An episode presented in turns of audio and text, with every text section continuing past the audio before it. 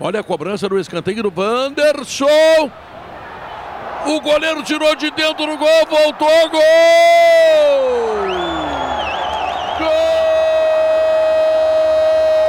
Gol do alemão!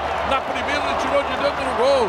Na segunda, na segunda ele tirou de dentro do gol. Só que aí a bola já tinha ultrapassado, o Bandeirinha correu, porque ninguém sabia se era gol ou não. Só o Bandeirinha lá sabia. O nome dela, o nome dele é Matheus Rocha e ele está sinalizando o gol do Internacional. Um, dois, três, quatro, quatro a um para o Inter sobre o Esportivo Alemão que está com o terceiro cartão amarelo, não vai participar do primeiro jogo da semifinal. É o nome do gol, Leonardo! E um gol da insistência, até que a bola ultrapasse a linha. Cobrança de escanteio do Wanderson pelo lado esquerdo. A zaga do esportivo não subiu, ficou parada. Aí o primeiro a desviar foi o Matheus Dias. Matheus Dias, ele parou dentro do gol, o goleiro não sabia o que fazer, tirou em cima da linha, talvez até tivesse passado. Mas no segundo momento o alemão empurrou de novo e aí sim o Bandeira correu para o centro, confirmou o gol do Inter. Alemão Inter 4 a 1 Guerrinha. É, a bola entra, não entra, o goleiro tira, tem rebote, no rebote o alemão cabeceia,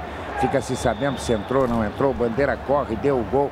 A verdade é a seguinte, 4 a 1 é o tamanho do jogo, né? Eu disse lá no início que era um jogo de desiguais. Caiu o esportivo, o Inter segundo lugar.